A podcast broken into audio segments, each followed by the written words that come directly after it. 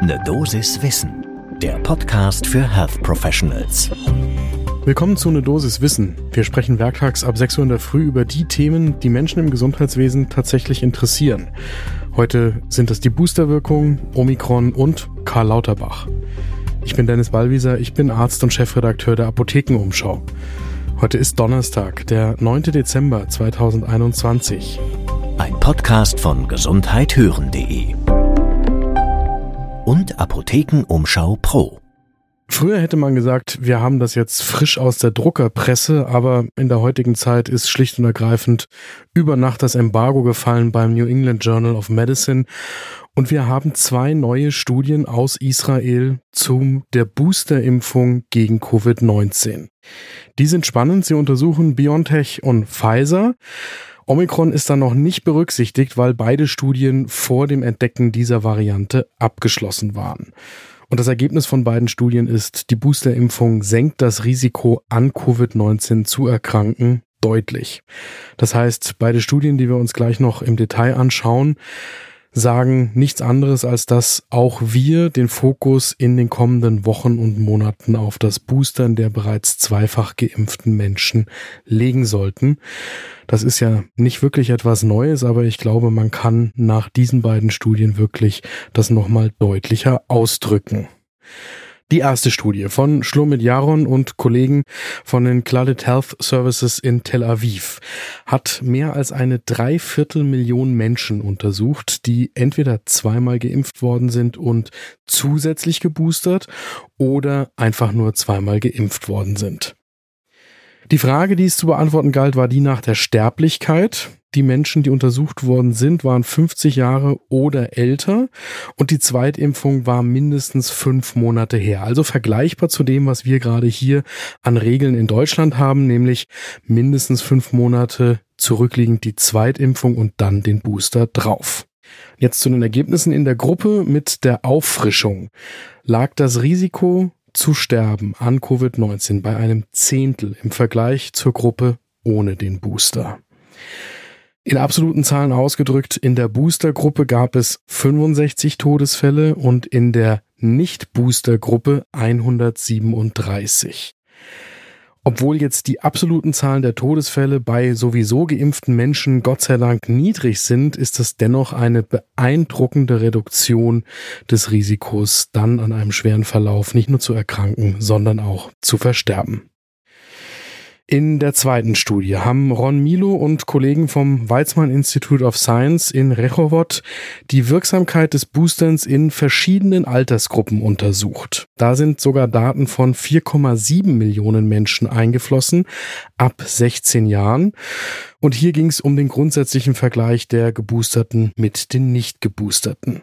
Im Ergebnis haben Geboosterte über alle Altersgruppen hinweg ein um den Faktor 10 reduziertes Risiko für eine bestätigte Infektion im Vergleich zu zweifach geimpften. Noch beeindruckender wird's dann natürlich bei den schweren Verläufen. In der Boostergruppe sind die um den Faktor 17,9 seltener, Todesfälle um den Faktor 14,7. Das ist beeindruckend, kann man im Detail nachlesen und zwar frei, ohne Abonnement auf der Website des New England Journal of Medicine. Die Links haben wir in den Show Notes zu dieser Folge von Ne Dosis Wissen verlinkt. In Deutschland stehen wir bei den Boosterimpfungen im Moment bei 15,6 Millionen. Das sind nicht mal ein Fünftel der Gesamtbevölkerung. Das Ziel, das ausgerufen worden ist, ist ja 30 Millionen Impfungen bis zum Jahresende. Von den 15,6 Millionen Boosterimpfungen, die bisher verimpft worden sind, sind 12 Millionen BioNTech, 3 Millionen Moderna und der kleine Rest sind dann Johnson Johnson. Einen Kommentar zu diesen beiden neuen Studien gibt's auch schon von Carsten Watzel, dem Generalsekretär der Deutschen Gesellschaft für Immunologie. Der hält die Daten der Studien, die ja mit BioNTech durchgeführt worden sind, durchaus für übertragbar auf andere Impfstoffe. Und das wäre ja hier für Deutschland besonders wichtig im Falle von Moderna.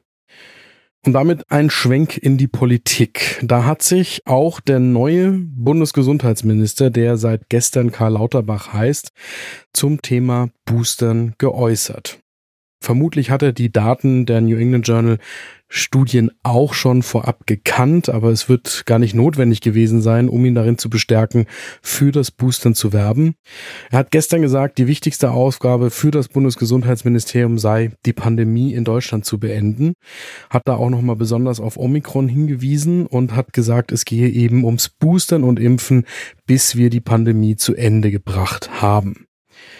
Ein Punkt, der alle Menschen im Gesundheitswesen interessieren dürfte, ist, dass Karl Lauterbach gestern nochmal Wert darauf gelegt hat, zu betonen, dass die Gesundheitspolitik nur dann erfolgreich sein könne, wenn sie in der Wissenschaft verankert sei, in der Evidence-Based Medicine. Und das ist eine interessante Ansage, wo man in den kommenden Tagen, Wochen, Monaten nochmal genau hinhören sollte, was er damit im Detail meint. Es gibt ja einige Diskussionen, die genau darum zum Teil auch sehr scharf geführt werden, was eigentlich Evidence-Based Medicine ist und wie wir damit umgehen in Deutschland. Und wenn er sich da am ersten Tag seiner Amtszeit so deutlich positioniert, dann lässt es doch aufhorchen. Lauterbach hat auch seinen ersten Amtstag dazu genutzt, um andere wichtige Arbeitsfelder neben der Pandemie zu benennen. Und wir hatten ja hier schon mal darüber gesprochen. In Wahrheit ist die Frage, wie viel Karl Lauterbach als Gesundheitsminister erreichen kann, weniger von der Pandemie alleine abhängig, sondern von den anderen großen Themen, die es zu bearbeiten gilt. Selbst genannt hat er jetzt die Verbesserung der Arbeitsbedingungen und Bezahlung von Pflegekräften. Das kann wirklich niemanden überraschen, denn das Pflege das Hauptthema der Legislatur sein dürfte. Da sind sich vermutlich auch über Parteigrenzen alle einig. Dann die Entlastung von Eigenanteilen von Pflegebedürftigen, also im selben Themenkomplex. Und dann hat er noch zwei Punkte gemacht. Einmal mehr Medizinstudierende und das Abfangen des Hausärztemangels. Beides sind keine neuen Themen. Unsere Bewertung hier ist ehrlicherweise das wird noch nicht reichen. Da sind noch andere Themen, die vielleicht noch mehr Konfliktpotenzial bergen, die aber dringend adressiert werden müssen. Alleine die Frage des Finanzierungsbedarfs der gesetzlichen Krankenversicherungen dürfte in den nächsten Monaten noch eine große Rolle spielen. Da bleiben wir natürlich dran. Interessant ist auch, wen Karl Lauterbach als parlamentarische Staatssekretärin und parlamentarischen Staatssekretär zu sich ins Ministerium holt. Da ist zuerst Sabine Dittmar, die ist Ärztin, hat früher zusammen mit ihrem Mann in einer Hausarztpraxis gearbeitet, kommt aus Bayern und war schon gesundheitspolitische Sprecherin der SPD-Bundestagsfraktion und in der letzten Legislaturperiode die Obfrau im Gesundheitsausschuss im Bundestag. Interessant ist da, dass auch Sabine Dittmar in den vergangenen Tagen als heiße Kandidatin für das Amt der Ministerin gehandelt worden war, selbst aber jetzt gesagt hat, es sei doch gut, dass Karl Lauterbach der Minister geworden sei, gerade in der Pandemie. Zweiter parlamentarischer Staatssekretär wird Edgar Franke. Der ist Jurist und war zum Beispiel Gründungsrektor der Hochschule der gesetzlichen Unfallversicherung in Bad Hersfeld. Franke kommt aus Hessen und war in der vorletzten Legislaturperiode Ausschussvorsitzender im Gesundheitsausschuss, also auch schon tief in der Materie verankert. In der letzten Legislatur war er dann Opferbeauftragter der Bundesregierung. Interessant wird auch sein, welche Schwerpunkte die beiden Staatssekretärinnen und Staatssekretäre setzen werden. Und auch da bleiben wir natürlich dran.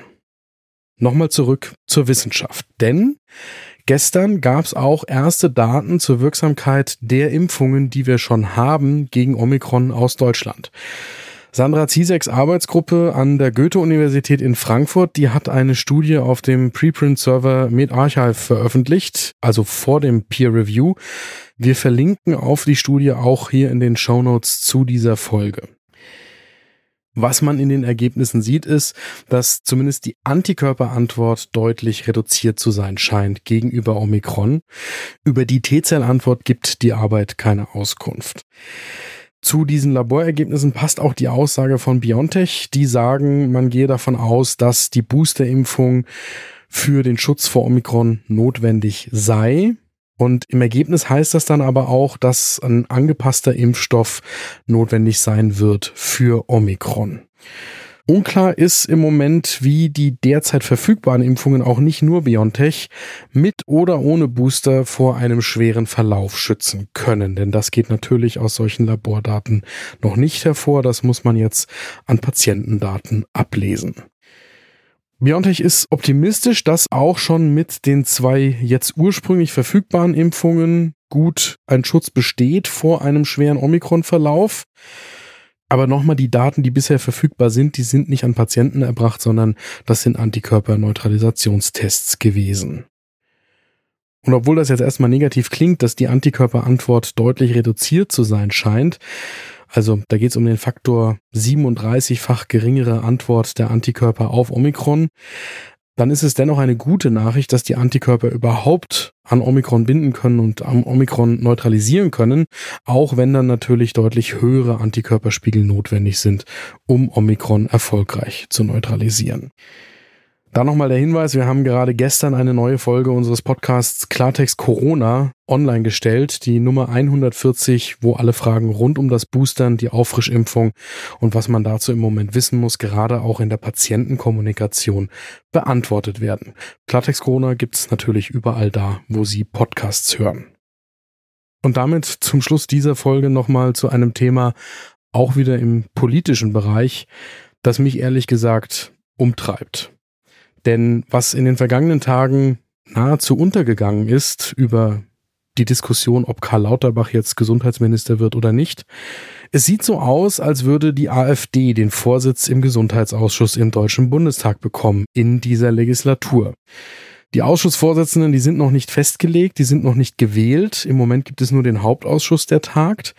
Aber das Ganze folgt einem komplexen Verteilungsschlüssel und danach hört man eben im politischen Berlin, sieht es im Moment so aus, als würde die AfD den Zuschlag für die Gesundheit bekommen.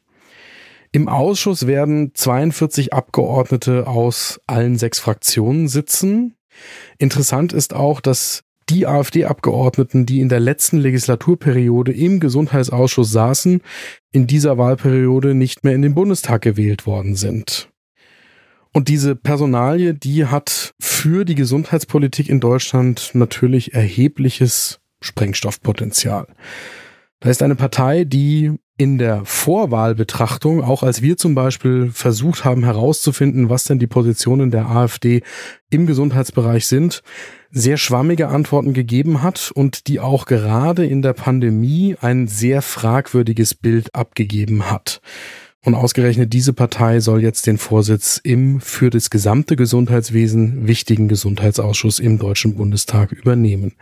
An dem Thema bleiben wir natürlich dran bei eine Dosis Wissen. Gibt es Themen, die Sie im Gesundheitswesen interessieren, dann schreiben Sie Ihre Wünsche doch an eine Dosis Wissen at apotheken-umschau.de. Und wenn Ihnen dieser Podcast gefällt, dann folgen Sie uns. Podcast von gesundheithören.de und Apothekenumschau Pro.